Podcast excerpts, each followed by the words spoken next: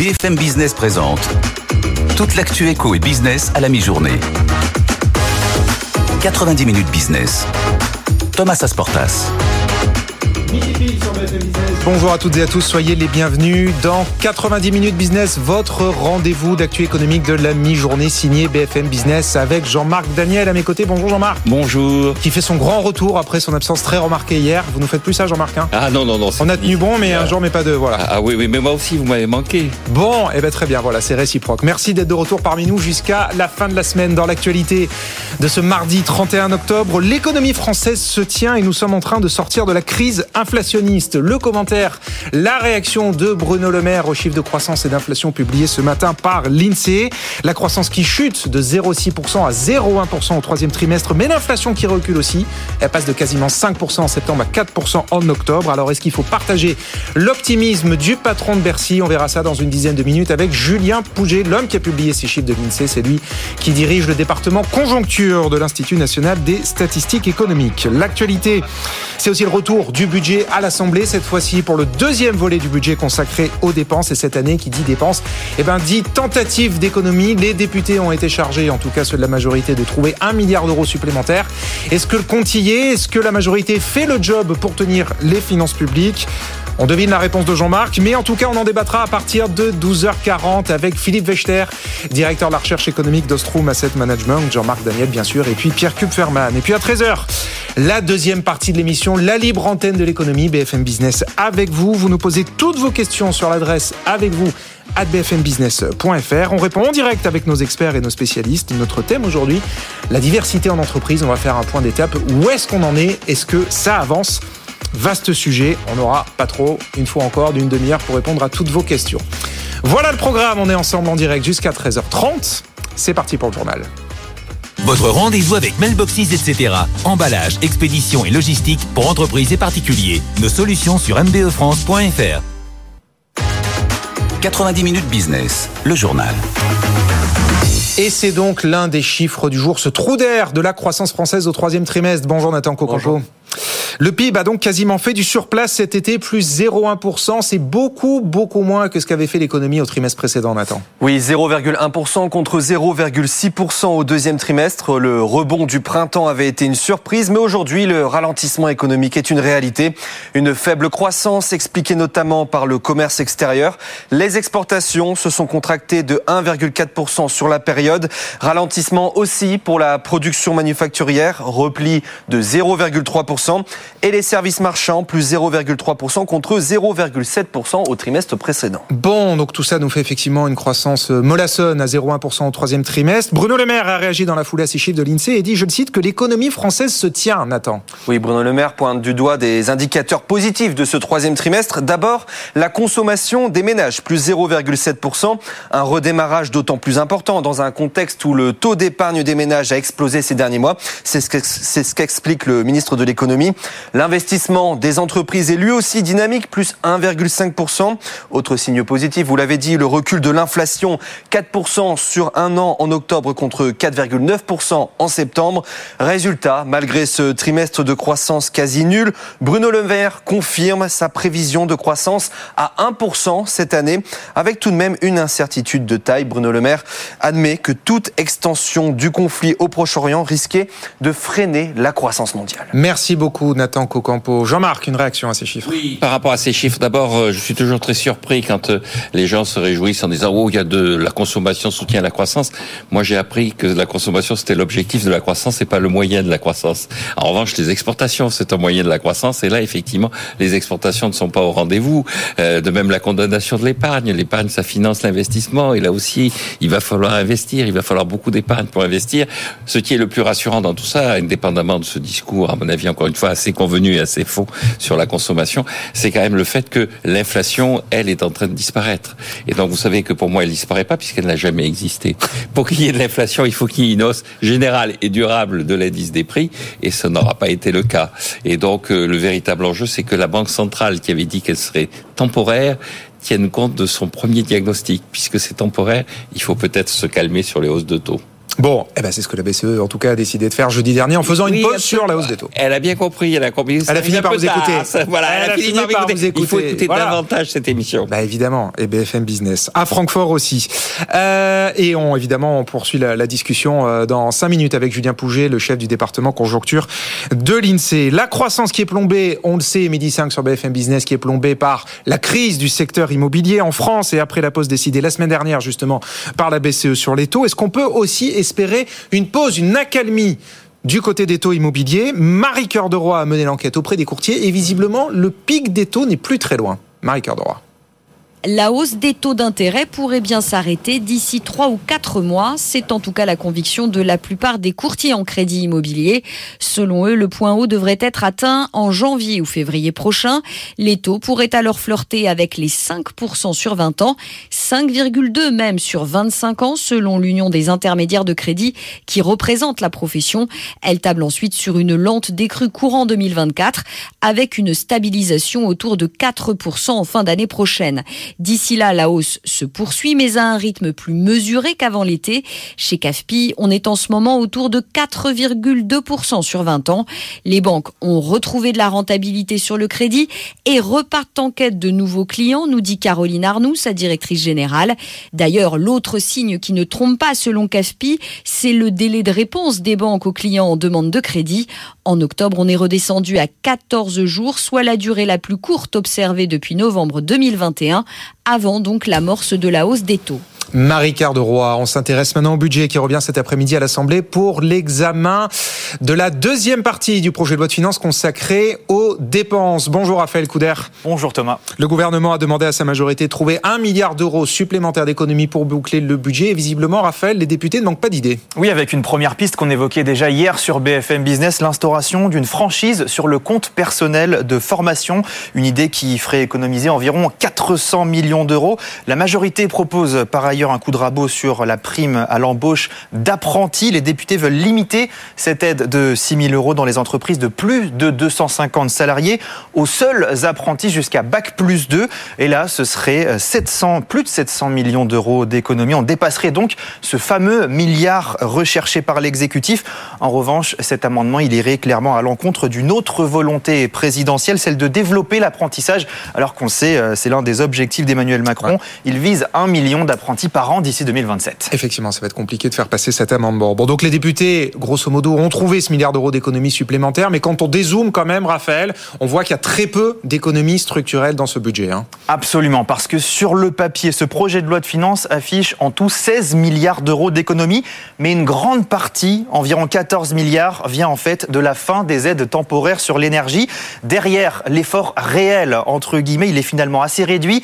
Un milliard d'économies sur la politique de l'emploi et 700 millions d'euros récupérés grâce à la réforme de l'assurance chômage. Donc ces amendements de la majorité, ils seraient plus que bienvenus, d'autant euh, que de l'autre côté, le coût de la dette explose. Les marchés financiers mettent de plus en plus de pression, à l'image de l'agence Fitch, qui a certes maintenu sa notation de la dette française en fin de semaine dernière, mais dans son avis, Fitch le répète, l'important niveau d'endettement de la France constitue un de ses points faibles. Avec ce budget, le gouvernement prévoit de passer d'un déficit public de 4,9% du PIB cette année à 4,4% l'an prochain, mais on voit qu'on est euh, encore qu'au pied de la montagne. Bercy vise euh, à tomber à 2,7% de déficit euh, à la fin du quinquennat et pour cela, il faudrait trouver 12 milliards d'euros d'économies supplémentaires l'an prochain, soit un effort six fois plus important que ceux du budget 2024. Et ben voilà, vous nous avez planté le décor du débat de 90 minutes business à partir de midi 40. On débat de tout ça effectivement de ce budget 2024 avec Philippe Bechter, notamment Pierre Kufferman et Jean-Marc Daniel. Merci beaucoup Raphaël Couder. Et puis pour finir, un mot d'automobile avec les résultats très attendus de Stellantis, très attendus bien sûr après la grève aux États-Unis. Et Stellantis s'en sort plutôt bien, on fait mieux que ce qu'attendait le consensus avec un chiffre d'affaires en hausse de 7% sur le troisième trimestre, 45 milliards d'euros de ventes, qui compense les 3 milliards d'euros. Voilà ce qu'a coûté en perte de chiffre d'affaires la grève aux États-Unis pour Stellantis. Une grève historique en tout cas qui aura duré plus de six semaines, mais qui vient de toucher à sa fin, puisqu'après Ford et Stellantis il y a quelques jours, et eh ben c'est au tour de General Motors d'avoir euh, d'avoir signé effectivement la, la fin de la grève. C'était il y a quelques heures. Sur place pour BFM Business, Antoine Hollard à Washington. Oui, et pour sortir de cette grève historique, les constructeurs ont dû mettre la main au portefeuille. Les accords signés ces derniers jours prévoient des hausses de salaire de 25% sur 4 ans. Alors bien sûr, c'est assez loin des 40% réclamés par le syndicat, mais Ford, Stellantis et GM ont quand même dû débourser deux fois et demi plus que prévu au départ. De toute évidence, le syndicat UAW sort gagnant de ce bras de fer. Ça fait plus de 60 ans que les ouvriers de l'auto n'ont pas obtenu de telles revalorisations. Alors du côté de Ford, on a déjà sorti la avec ces hausses de salaire, chaque voiture qui sortira des chaînes de montage coûtera en moyenne 900 dollars de plus qu'aujourd'hui. Tout cela alors que le constructeur est en train d'amorcer le virage de l'électrique où la guerre des prix euh, fait rage et où certains de ses concurrents partent de ce point de vue avec un avantage. Chez Tesla notamment, les ouvriers ne sont pas syndiqués et sont donc moins bien payés en tout cas pour le moment, euh, parce que le chef de l'UAW, galvanisé par son succès, annonce qu'il va désormais tout faire pour s'implanter dans l'entreprise d'Elon Musk, euh, mais aussi chez Volkswagen et Toyota, qui eux non plus n'ont pas de syndicat aux États-Unis. Antoine Hollard à Washington. Jean-Marc. Oui, je pense que c'est non pas un grand succès, mais c'est une euh, défaite du syndicat. Pourquoi? Parce que euh, l'industrie automobile aux États-Unis va de plus en plus dans le sud, avec des États comme la Caroline du Sud, qui a comme slogan No Taxation, No Union pas d'impôts, pas de syndicat. Et en plus, euh, ce que répond General Motors, c'est de dire, mais est-ce que c'est vraiment grave d'avoir des syndicats puisqu'il n'y a plus d'ouvriers? C'est-à-dire que les chaînes de montage, c'est de moins en moins des ouvriers. Il y, avait des jours où il y avait 12 000 personnes qui étaient en grève. On est loin de la période où euh, le secrétaire d'État, ou le secrétaire à la défense plus exactement de Eisenhower, disait ce qui est bon pour General Motors est bon pour l'Amérique. Phrase historique. Phrase historique. General Motors, ce n'est plus l'Amérique. Et General Motors, ce ne sont plus des emplois. Et donc je pense que c'est la dernière, euh, c'est une victoire à la Pyrrhus. C'est la dernière manifestation de pouvoir de syndicat qui est en face d'une industrie qui ne va plus avoir de manœuvre et où l'accélération de la suppression des emplois va se faire du fait de ce genre de mouvement social. Merci Jean-Marc. On file sur les marchés. Retrouve Antoine Larigauderie. Bonjour Antoine, en direct de la Tour Euronext. Euh, bon, bah, le CAC, comme hier, joue les prolongations avec une, une bonne accélération depuis ce matin.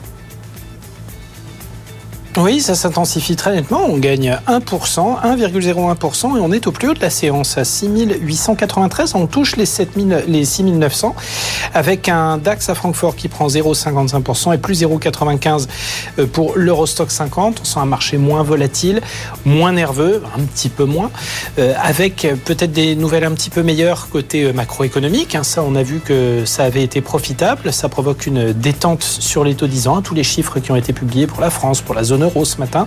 On attend encore pas mal de choses du côté des États-Unis. Il y a le début de la réunion du comité euh, politique euh, monétaire de la Fed hein, qui doit statuer sur les taux demain soir.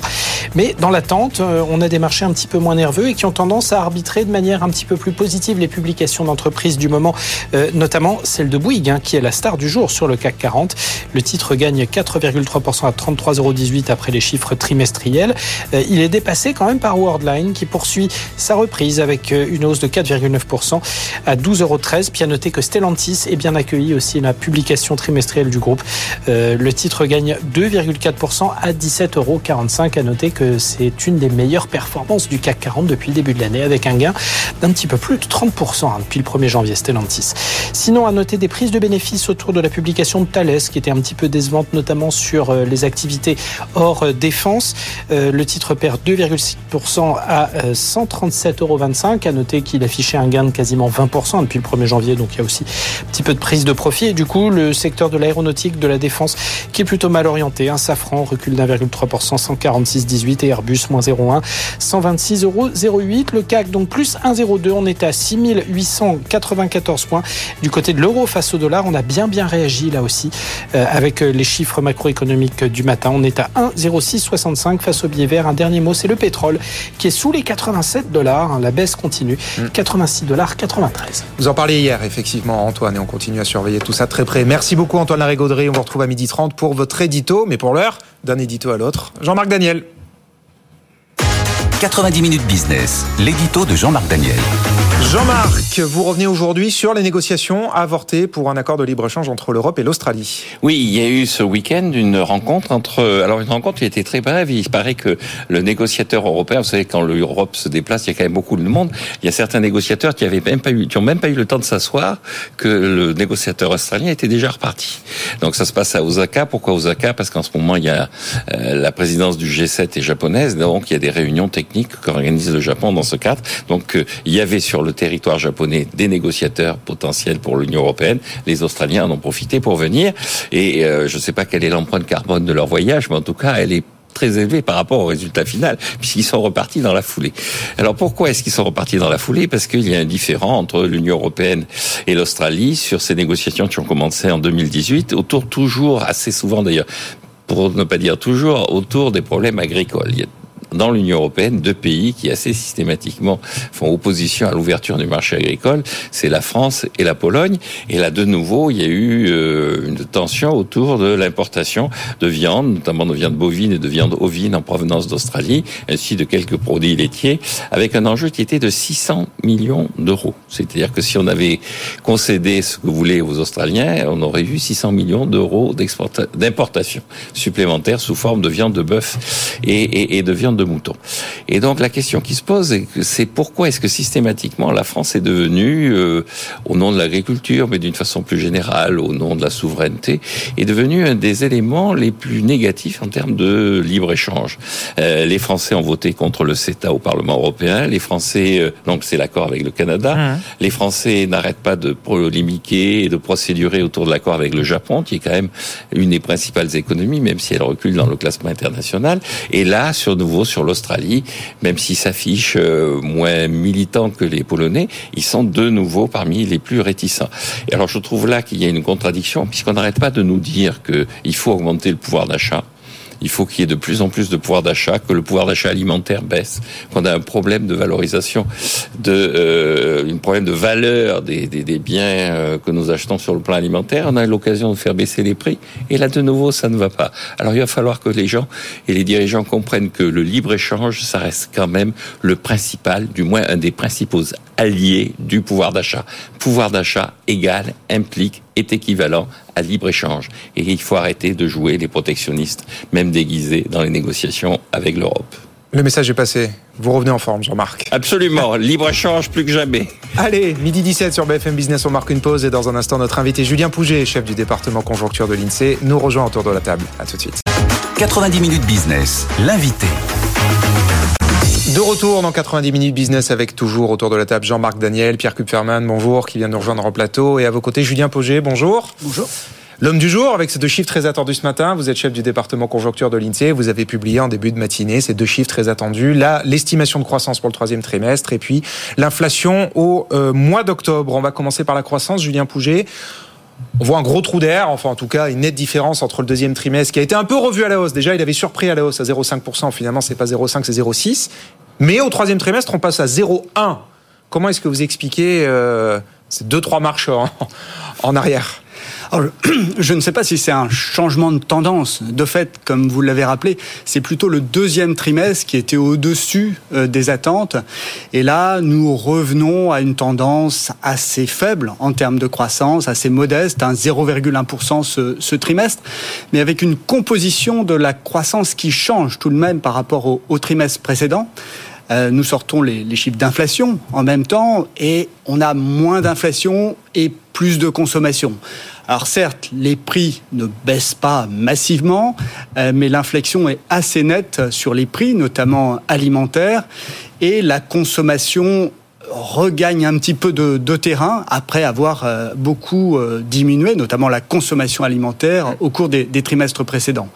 Donc on a tout de même un peu de soutien de la demande intérieure, un rebond de la consommation, de manière plus surprenante, un investissement qui continue à bien se tenir. Des entreprises. Euh, S'agissant notamment de l'investissement des, des, entreprises. Ouais. Au fond, à ce stade, il n'y a guère que la construction de logements neufs hein, qui, euh, qui pâtit de, de, des taux d'intérêt. Alors, est-ce que tout ça fait que l'économie française se tient comme a réagi Bruno Le Maire ce matin à vos chiffres? Est-ce que vous partagez cette analyse? Après, les, chiffres conjoncturels, quand ils sont autour de, de, valeurs 0,1, 0,2%, on peut voir, on peut voir le, verre à moitié vide ou le, ou, le verre à moitié plein. C'est-à-dire qu'on a tout de même une certaine résistance, la consommation qui retrouve un peu d'allant. Euh, sans doute encore un peu de potentiel de rattrapage du côté de la consommation. Par contre, on, voit que ce qui avait poussé au deuxième trimestre la croissance, notamment le rattrapage s'agissant des secteurs qui avaient pâti des difficultés d'approvisionnement, par exemple l'automobile, d'autres d'autres secteurs, là, ce potentiel de rattrapage, il s'amenuse un petit peu. D'accord. Pierre Kupferman? Non, euh, il faut aussi se comparer peut-être par rapport à nos voisins. Toujours. On voit quand même, oui, on voit quand même qu'il y a eu un recul du PIB euh, trimestriel en Allemagne, qu'il y a eu un recul aux Pays-Bas, qu'il y a eu un recul en Autriche, qu'il y a eu un recul au Portugal. Alors euh, oui, on est à 0% si je me souviens bien en, euh, Italie. on a quelques pays comme la Belgique où ça augmente. Euh, mais globalement, on est en recul sur la zone euro. Donc, dans la zone euro, c'est moins 0,1%. Moins c'est pas grand-chose, hein, c'est l'épaisseur du trait, mais malgré tout. Voilà, donc tout ça est autour de zéro. Hein, les, les, les, écarts sont pas, oui, mais enfin, sont pas très très importants. Être un peu mais effectivement, il y, a, y, a, un petit peu plus de, de, de, croissance euh, en France qu'en moyenne en zone euro euh, au troisième trimestre. Jean-Marc? Oui, moi, moi, il y a quand je faisais ce métier il y a 40 ans, je faisais ça avec... il n'y a pas si longtemps. Oui, c'est ça, il y a 40 ans. C'était une époque où il y avait de l'inflation, c'est-à-dire que mes salaires augmentaient de 3% tous les trimestres. Et là, il y avait de l'inflation. C'est, je pense que mon jeune collègue n'a pas son salaire qui augmente de 3% tous les trimestres. Et, euh, et donc, euh, non, on, on, avait des modèles qui étaient des modèles justement où la consommation était considérée comme étant un élément qui était relativement inerte avec un multiplicateur keynésien et que les véritables, véritables moteurs de la croissance c'était l'investissement la politique budgétaire et euh, les exportations. Et donc, euh, moi, ce qui me frappe, c'est effectivement l'incapacité le, le, à mobiliser ces vrais moteurs de la croissance. C'est-à-dire sur les exportations, elles sont pas au rendez-vous. On a une perte de compétitivité clairement de l'économie française. Toutes les mesures qui ont été prises jusqu'à présent n'ont pas servi. Le CICE est en train de s'effacer et tout ça. Euh, la politique budgétaire est totalement bridée par tout ce qui s'est passé précédemment. Et euh, l'investissement, euh, je pense qu'il y a un problème de l'investissement. Euh, le taux d'utilisation des capacités de production n'est pas au rendez-vous, donc l'investissement est malgré des éléments un peu favorables, l'investissement ne repart pas comme il devrait après la saignée qu'on a eue en 2020 mmh. quand même. Et donc euh, je m'interroge moi sur euh, derrière cette apparence sur le fait que le, le, le, discours pour moi sur la consommation est une façon de masquer des vrais problèmes d'une économie qui est une économie qui est en léthargie. Je ne sais pas ce que vous en pensez. Je serais peut-être un peu plus nuancé s'agissant des chiffres d'investissement. Euh, qui continue quand même de nous étonner un peu à la hausse par rapport. Oui, mais on part de tellement bas par, rapport à, par rapport à la saignée. Oui, Jean-Marc Daniel dit on devrait faire mieux. Euh, Effectivement, c'est positif, mais ça devrait être encore plus. Euh... Oui, en, en, termes de, de flux d'investissement des entreprises, on, on, on est au-dessus. Hein, euh, euh alors qu'en consommation, on est, on, est en deçà. Hein, ouais. Si on regarde toujours l'année 2019 comme référence. Mmh. Le, euh, le, PIB est à peu près 2% au-dessus de le PIB trimestriel, celui que nous venons de publier du troisième trimestre, 2% au-dessus de la moyenne 2019. La consommation 1%. Ouais. L'investissement des entreprises 13%. Alors certes, la, la dynamique n'est pas la même. C'est normal que, que, que, les chiffres soient supérieurs, mais, mais tout de même, il y a, enfin, ça nous a étonné en tout cas, ce, et ça nous étonne encore au troisième trimestre. Euh, la relative résistance de l'investissement des et entreprises et la dans question... un contexte de taux euh, élevé. Dans une question, le mot de la fin, Jean-Marc. Oui, oui, que je me pose, c'est que dans, dans l'histoire d'arbitrage et tout ça, avec autour de l'épargne, de on a quand même un déficit extérieur considérable qui traduit comptablement une absence d'épargne. La question que je me pose, c'est quand est-ce que euh, effectivement on va pouvoir redresser, sinon l'épargne des ménages, du moins l'épargne des publics, pour essayer de, de lutter contre ce fléau qui est devenu notre commerce extérieur. Je... Et d'un mot, euh, Julien Pouget, là aussi, est-ce que, comme le dit Bruno Le Maire, on est en train de sortir de la crise inflationniste? Vous disiez ça a baissé, on était à, enfin, à 5, à 4,9 en août-septembre, on, on est passé à 4. d'ailleurs. Absolument, absolument. Article très euh, lu depuis ce matin sur le, le, site de BFM Business. On est en train de sortir de la crise inflationniste, ça y est, là, on voit le bout du tunnel enfin? S'agissant de l'alimentation, des produits manufacturés, il y a clairement un ralentissement, voire un repli hein, sur, euh, sur un mois. Là, c'est très léger sur l'alimentation, mais c'est le deuxième mois consécutif de léger repli des prix de l'alimentation. Si on regarde les choses en amont, on est à cinq mois consécutifs de repli des prix de production, cette fois-ci, mmh. donc des usines agroalimentaires. Donc le, le repli, ou du moins l'inflexion, elle est assez nette. Alors certes, il ne s'agit pas de baisse massive, mais on est très loin du rythme d'évolution des prix alimentaires du début d'année, où c'était euh, un peu plus d'un point et demi chaque mois. Euh, donc l'inflexion, elle est assez nette. Il reste quand même euh, un chiffre de 4%. Euh, et puis des aléas euh, sur euh, sur les prix des, des, des matières énergétiques, ouais. sur les services qui sont à surveiller. Finalement, là, ce mois-ci, les services deviennent la ouais, première contribution à l'inflation. Alors, compte tenu de leur poids, 50% ouais. du panier, euh, et donc c'est 3,2% sur un an. C'est pas ça n'atteint pas ce qu'on a connu sur l'alimentaire, mais ça reste à, à, surveiller pour la suite. De nouveaux points de vigilance après l'énergie et l'alimentaire. Merci, merci beaucoup Julien Pouget d'avoir été avec nous ce midi dans 90 minutes business. On passe au top 3 du web. 90 minutes business, le top 3 du web. Et donc, avant de parler d'inflation, effectivement, Pierre Kupferman, l'article le plus lu, encore plus fort que l'inflation, bah, c'est Facebook, c'est Meta qui confirme le tarif de son offre payante pour les Européens. Ce sera 10 euros par mois, Pierre. Effectivement. Euh, tarif appliqué à partir de novembre aux utilisateurs d'Instagram et de Facebook qui veulent échapper à la pub. Pour l'ensemble de ses comptes Instagram ou Facebook, chaque abonné devra débourser, alors précisément 9,99 euros, ouais. hein, ça s'appelle le marketing, 9,99 euros par mois. Euh, s'il règle cet abonnement via son ordinateur ou 12,99 euros s'il passe par les applications mobiles de son smartphone. Et Meta fait cette promesse aux futurs abonnés payants, leurs données ne seront pas utilisées pour des publicités. Le choix de ce tarif assez élevé n'est quand même pas anodin. D'ailleurs, euh, ce géant américain le, le, dit clairement dans son communiqué, que je vous cite, Nous croyons en un Internet financé, écoutez bien Jean-Marc, financé par la publicité, qui permet aux gens d'accéder à des produits et des services personnalisés, quel que soit leur statut économique, et qui permet aux petites entreprises d'atteindre des clients potentiels. Mais, ajoute euh, le Meta, nous respectons l'esprit et la finalité des réglementations européennes. La possibilité pour les gens d'acheter un abonnement sans publicité équilibre les exigences des régulateurs européens tout en donnant le choix aux utilisateurs qu'en chose, termes euh, élégants, ces choses-là sont dites. Jean-Marc, comment Oui, alors euh, un commentaire à deux niveaux. D'abord, au niveau personnel, ils peuvent augmenter les prix autant qu'ils veulent. Hein, comme je je consomme pas ce genre de produit, donc ça prouve que globalement, quand même, les auditeurs téléspectateurs de BFM Business sont plus jeunes que moi, ce qui est assez rassurant. Et la deuxième remarque que je ferais, c'est que sur ce genre de produit, il y a, là aussi, il y a toute une réflexion économique, il y a toute une modélisation économique autour de des produits à rendement croissant financés par abonnement. Je pense que les gens doivent s'habituer à l'idée que de plus en plus de choses maintenant vont leur être facturées soit sous forme de publicité, soit sous forme d'abonnement. Et, et, et, donc le, le, le, prix va être le prix de l'abonnement, le prix de référence. Je ne sais pas comment l'INSEE va tenir compte de ça dans son calcul de l'indice des prix à la consommation, mais le, le prix traditionnel euh, égal au coût marginal qu'on affiche dans le magasin va faire la place progressivement au prix de l'abonnement. Allez, on enchaîne avec le crédit immobilier. Deuxième article le plus lu aujourd'hui sur notre site internet bfmbusiness.com. Et cette question, est-ce qu'on a déjà, enfin en tout cas bientôt, atteint le pic des taux, euh, Pierre? Alors pour la plupart des courtiers en crédit, la réponse est, oui. La grande majorité pense que le point haut devrait être atteint en janvier ou en février prochain, avec des taux proches de 5% pour les prêts sur 20 ans. L'Union des intermédiaires de crédit table ensuite sur une lente décrue, alors courant 2024, avec une stabilisation autour de 4% à la fin de l'année prochaine. Précisons que pour le moment, la hausse se poursuit à un rythme moins soutenu qu'avant l'été. Euh, exemple, chez CAFPI, on est en ce moment autour de 4,2%, toujours pour les prêts sur 20 ans. Et alors l'autre signe qui ne trompe pas, c'est le temps que mettent les banques à répondre à une demande de crédit. En octobre, on est redescendu à 14 jours, c'est quand même 8 jours de moins qu'en janvier, et c'est surtout le délai le plus court jamais observé depuis novembre 2021. Vous êtes d'accord, Jean-Marc, avec les prévisions des courtiers? Oui, je pense qu'effectivement, euh, toutes les banques centrales sont en train de dire que maintenant on a atteint le maximum. Hein. Il y en a déjà qui ont commencé à baisser leur taux.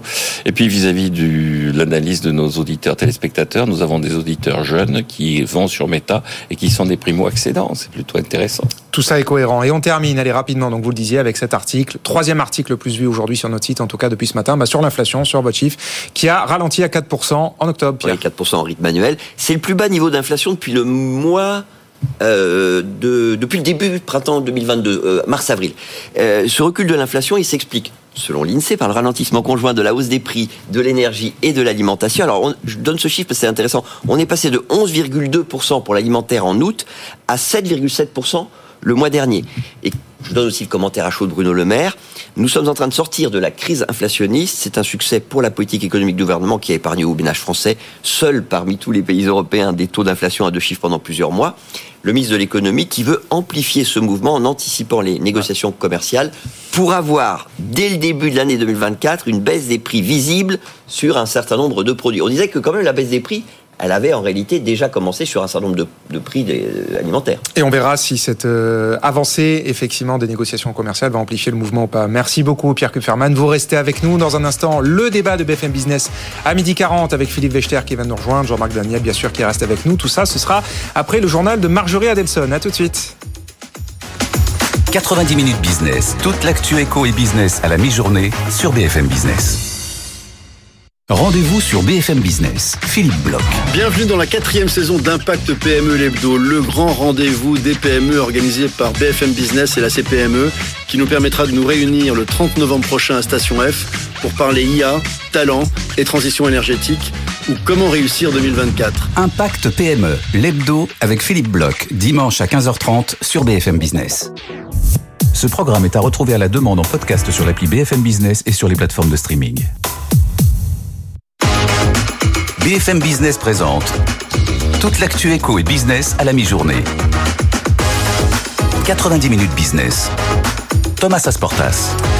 Allez, midi 32 sur BFM Business, euh, la suite de 90 minutes business. On a pris un peu de retard, on a beaucoup de choses à vous raconter ce midi sur BFM Business. Dans un instant, l'édito d'Antoine Larigauderie. Midi 40, l'heure de notre débat. On va débattre du deuxième volet du budget qui revient à l'Assemblée cet après-midi. Les dépenses, les chasses aux économies. Est-ce que le gouvernement fait le job sur le rétablissement des comptes publics?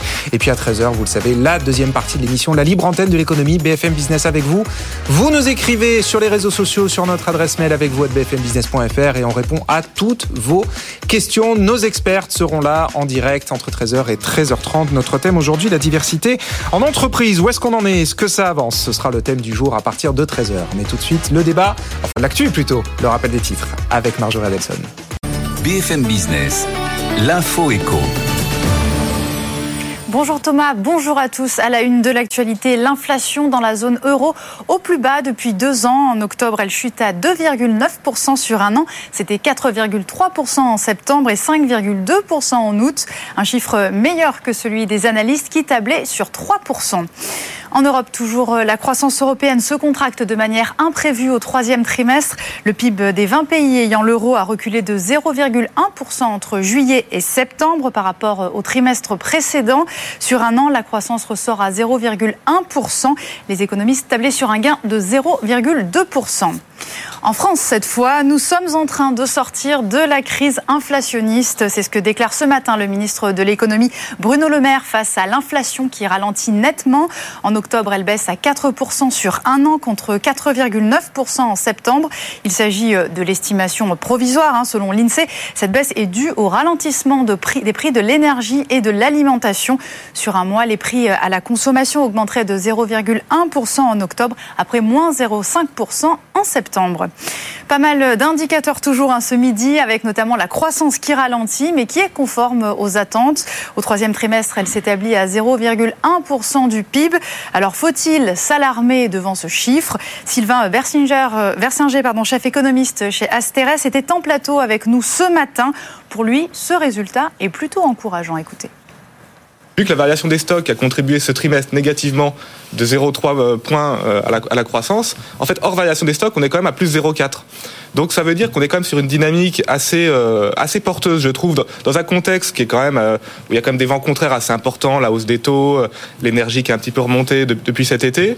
Donc je trouve que le chiffre est plutôt est plutôt bon. On, on est à 0,9 en acquis de croissance. Donc si on avait 0 au dernier trimestre, on sera à 0,9. On va sûrement avoir les 1% prévus par Bruno Le Maire qui a fait rire tout le monde, y compris moi-même, mais qui vont sûrement être atteints. Donc voilà, je, je trouve qu'on a un chiffre qui est plutôt pas, pas trop mal. En fait. Au chapitre des entreprises, Renault, en discussion avec la banque d'investissement chinoise CICC, le groupe affirme qu'il s'agirait d'une potentielle coopération sur le marché chinois. Le constructeur ne confirme pas en revanche l'information d'un journal chinois publié vendredi.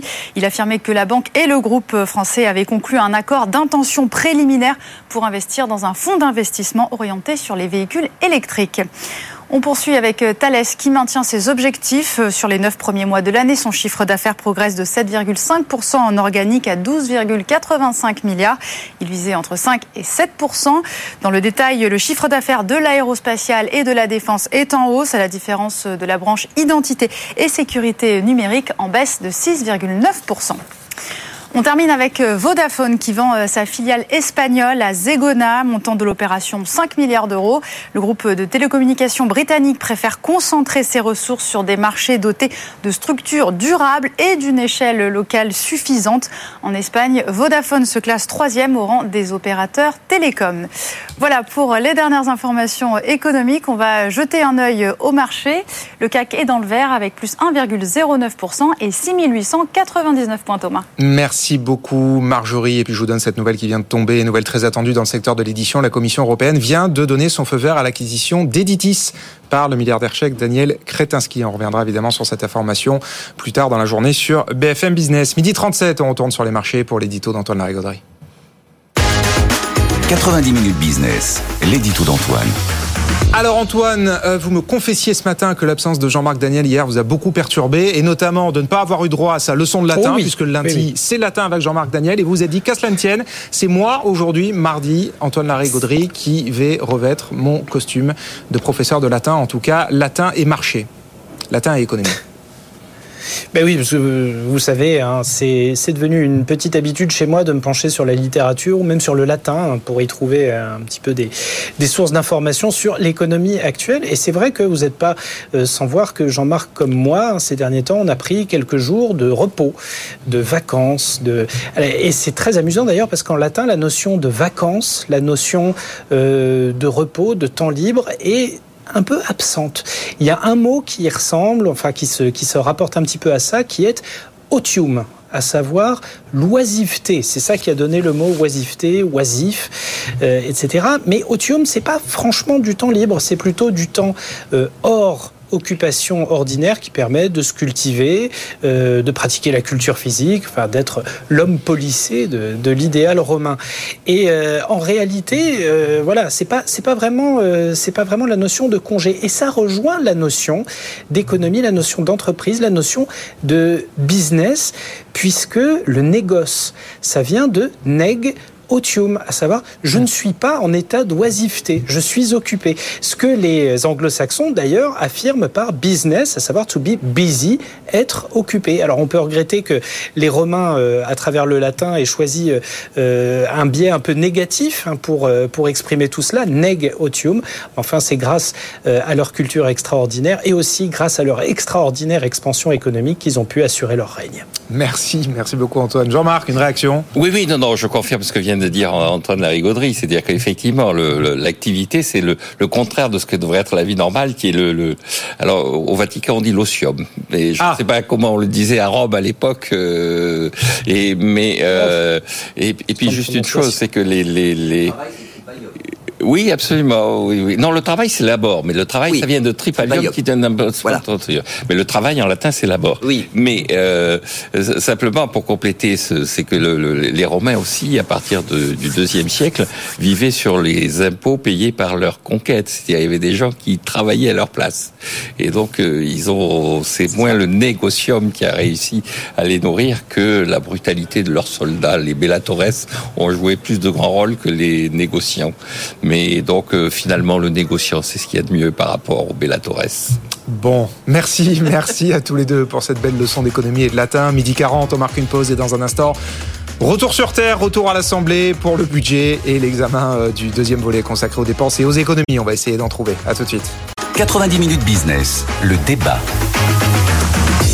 Allez, un peu plus de midi 40 sur BFM Business. On parle maintenant du budget. C'est notre débat du jour. Le budget qui revient à l'Assemblée pour la deuxième partie consacrée aux dépenses.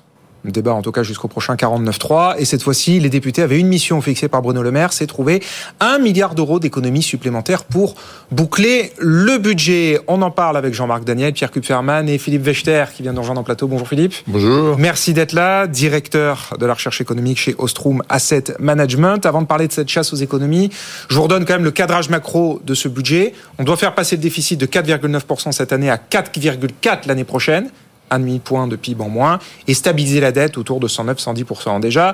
Est-ce que cette trajectoire pour l'an prochain vous paraît ambitieuse ou très insuffisante Philippe? Je pense qu'il y, a deux choses. Il y a, la première, c'est ce qu'on table sur la sur la croissance. Je sais que vous avez évoqué le, le, le sujet dans le débat précédent, mais c'est un élément euh, clé. Euh, le 1,4% peut paraître ambitieux euh, pour euh, pour l'année 2024. Mais ce qui va être moi en tant que conjoncturiste, ce qui m'intéresse, c'est pas forcément le chiffre en tant que tel, même si c'est important pour le budget, c'est le profil qu'on va avoir sur l'année 2024. Et moi, je, je pense que le, la réduction. Comment vous voyez l'activité La réduction de l'inflation, euh, que je pense pérenne, euh, va permettre aux ménages de réduire leur épargne. On avait vu ça après euh, l'inflation des années 70. La baisse de, de l'inflation avait favorisé la, la, consommation des ménages. Je pense qu'on aura quelque chose de, de similaire. Alors la difficulté qu'on va avoir sur l'année qui vient est que euh, finalement l'acquis de croissance pour 2024 à la fin de l'année 2023 va être assez réduit. C'est-à-dire que on part de, de très bas. Euh, et donc Il avoir... 0,4 on, on l'année prochaine. On, on verra. ouais. Oui, oui, on, on va voir. Ça va être. Euh, c'est pas, c'est pas énorme. Donc. Euh, ah non, comparé aux 1,4 euh, qui sont gravés dans. le absolument. Non, mais il faut faire un effort euh, considérable pour tout, sur toute l'année. Donc, euh, c'est cette dynamique-là qui, qui va nous intéresser. L'autre point, c'est que le, le, le, gouvernement fait une hypothèse de 2,6% d'inflation sur le sur l'année. Hum. moi, je, je, trouve que c'est assez euh...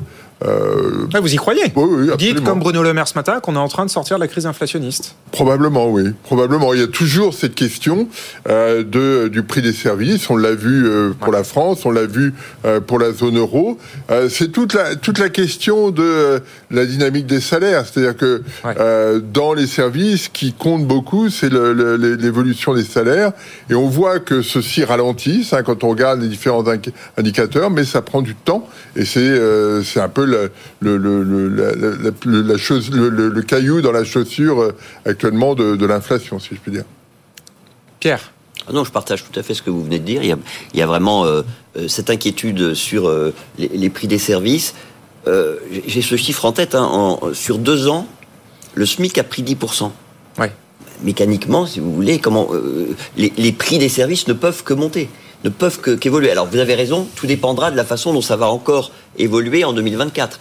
Mais on, on oui, il y a eu six hausses de SMIC en deux ans, hein, si pas de ah, oui. oui, oui, mais euh, quand on regarde la, la quand on regarde l'inflation de la zone euro, hum. la principale contribution aussi, c'est le prix des services. Ouais.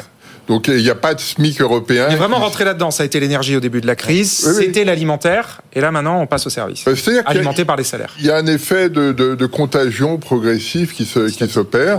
Et, euh, et c'est pas c'est pas complètement illogique. À un moment où euh, le, le, la contribution de, de l'énergie, elle ralentit. On le voit sur la sur la France, on l'a vu sur la zone euro de façon assez spectaculaire sur le mois d'octobre. Ouais, ouais. Modulo évidemment la situation au Proche-Orient. Et, et juste je voulais ajouter sur la croissance, on a quand même une année 2000 2024 qui pourrait a priori être porté par le tourisme, euh, ne serait-ce que parce que euh, on organise les, les, les Jeux Olympiques. Ouais.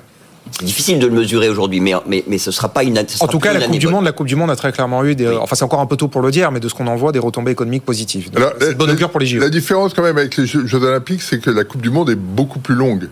Oui, euh, oui, bah là, on a, oui, oui, là, on a olympique et paralympique. Ça fera. Il y a un effet de. Ah oui, c'est sûr. S'inscrit oui. dans la durée. Ça, pour le business, c'est long, c'est un mois et demi, ouais. Ça, c'est vrai. C'est Business France qui nous avait raconté ça. Oui. Jean-Marc. Oui, je, je, par rapport aux deux problèmes qui sont la situation des finances publiques et la situation de l'inflation, encore une fois, sur l'inflation, il, il y a eu une poussée, mais il n'y a pas ce qu'est vraiment de l'inflation, une hausse générale et durable des prix. Ça, c'est pas passé. Et donc, on retrouve le véritable problème, c'est que les secteurs sur lesquels il y a des possibilité d'augmenter les prix, c'est les secteurs qui sont peu concurrentiels. Le véritable enjeu, c'est que les services ne sont pas assez concurrentiels. Mais on va avoir une inflation, autant l'inflation avait été, la hausse des prix avait été importée, autant là, nous sommes en train de d'importer de la désinflation, même de la déflation. Les prix baissent en Chine et je rappelle que le salaire mondial est en train de baisser. C'est-à-dire que autant le SMIC augmente, mais il a suivi la hausse des prix, autant le salaire mondial baisse. L'entrée sur le marché du travail de tout l'exode rural indien fait une pression sur les salaires qui commence à se voir, y compris aux États-Unis et dans un certain nombre de pays européens. La deuxième chose sur les, les tendances des finances publiques, je crois qu'il faut raisonner comme le fait l'Europe, c'est-à-dire non pas sur l'inflation de cette année, non pas sur la croissance de l'année prochaine en disant ah oui mais si ça se passe bien, c'est les aspects structurels. Ce que l'Europe reproche à la France, c'est pas le déficit en tant que tel, c'est le déficit structurel. Le traité que normalement doit s'appliquer en France, c'est le TSCG et le TSCG dit bien il faut équilibrer les comptes publics. Et si on, sur le plan structurel, donc il y a des aléas avant, et si on n'y arrive pas, il faut faire un effort structurel d'au moins 0,5% du PIB. Et avec des périodes exceptionnelles. Et je rappelle que le véritable enjeu, c'est que la période exceptionnelle s'achève au 1er janvier 2024. Tout à fait. C'est-à-dire qu'il faut qu'on rende compte. Et alors pourquoi est-ce que... on attend les nouvelles règles d'ici à la fin de l'année. Hein. les Européens doivent se mettre d'accord sur la réforme du pacte de stabilité gouvernement annonce qu'on va passer de 4,9 à 4,4 Parce que je respecte les 0,5. Mais Bruxelles est en train de le dire, mais pas du tout. Vous respectez pas les 0,5. Les 0,5, c'est un effort structurel. Et vous ne faites rien sur le plan structurel. Et donc, je crois que le vrai problème de nos finances publiques, c'est effectivement une dégradation qui est structurelle, indépendamment des quelques points qu'on peut grappiller ici ou là avec les Jeux Olympiques, la Coupe du Monde de rugby. Et oh.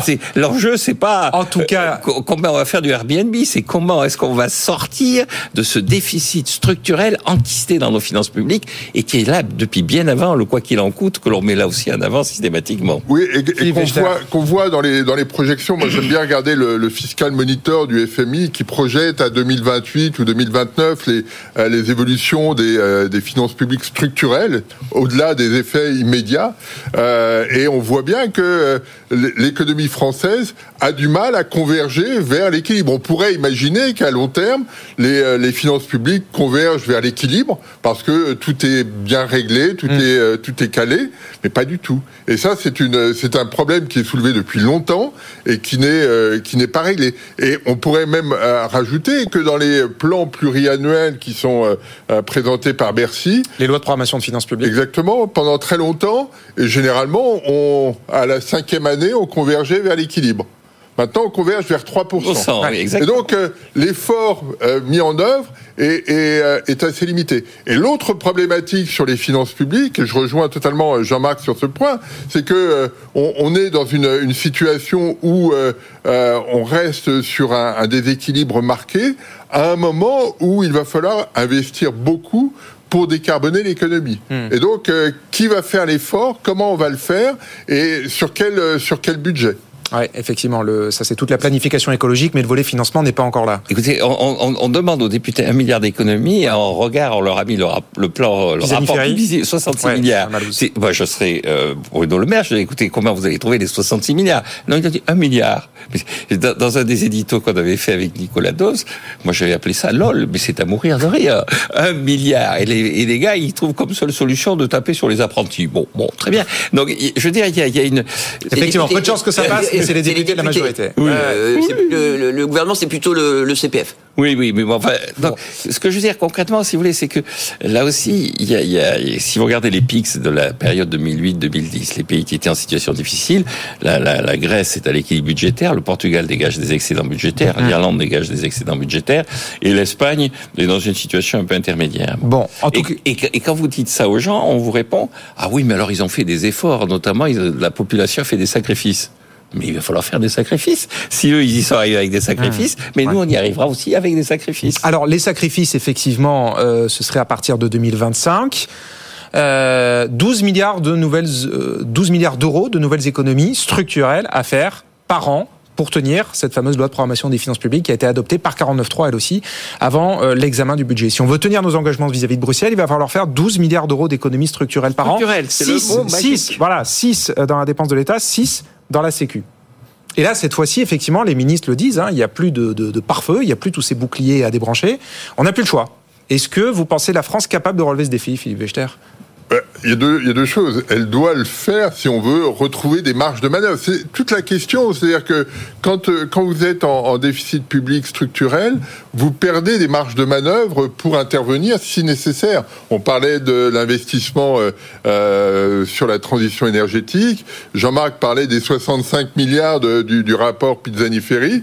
Euh, on n'a pas les moyens, donc il faut trouver des, marges de manœuvre et on doit rentrer dans cette, euh, dans cette logique. Après, il y a une autre dimension qui est celle de, euh, en 2025, on verra ce qui se passera. C'est-à-dire que euh, avec l'expérience, on est toujours un peu attentiste face aux engagements qui sont pris pour le, futur. C'est-à-dire que les engagements immédiats, on peut imaginer qu'ils soient tenus. pour 2025, 2027, 2028, on verra. Et, je pense que on a, il y a encore plus d'un an avant de, voir comment effectivement sont mis en œuvre ces, euh, ces, réductions. Mais euh, je, en attendant de voir, parce qu'effectivement, pour le moment, personne n'a la moindre idée euh, du début d'économie. En attendant de voir, les agences de notation, elles, visiblement, gardent confiance en la France, puisque ni Moody's il y a 10 jours, ni Fitch vendredi dernier n'ont dégradé leurs notes. Ça veut dire qu'on considère qu'on arrive à rembourser notre dette, qu'on arrive à lever de la dette et que notre dette est soutenable. quand on, regarde les, les communiqué des agents de notation, il y a toujours une ligne qui dit euh, en France, on a la capacité de lever l'impôt facilement.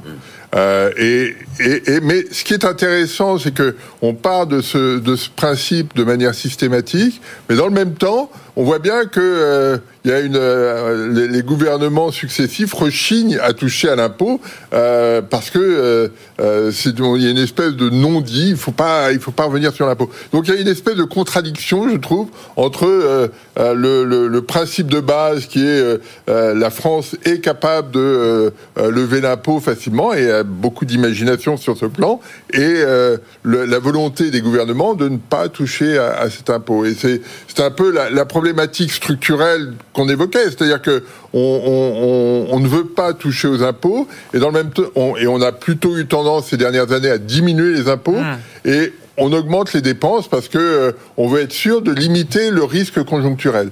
Et donc, dans ce dans ce cadre-là, tous les ans, on, accumule des, euh, euh, des, des déficits qui se qui sont élevés, même à 4,4 ça reste ça reste sûr, très, élevé, l'un des plus élevés d'Europe.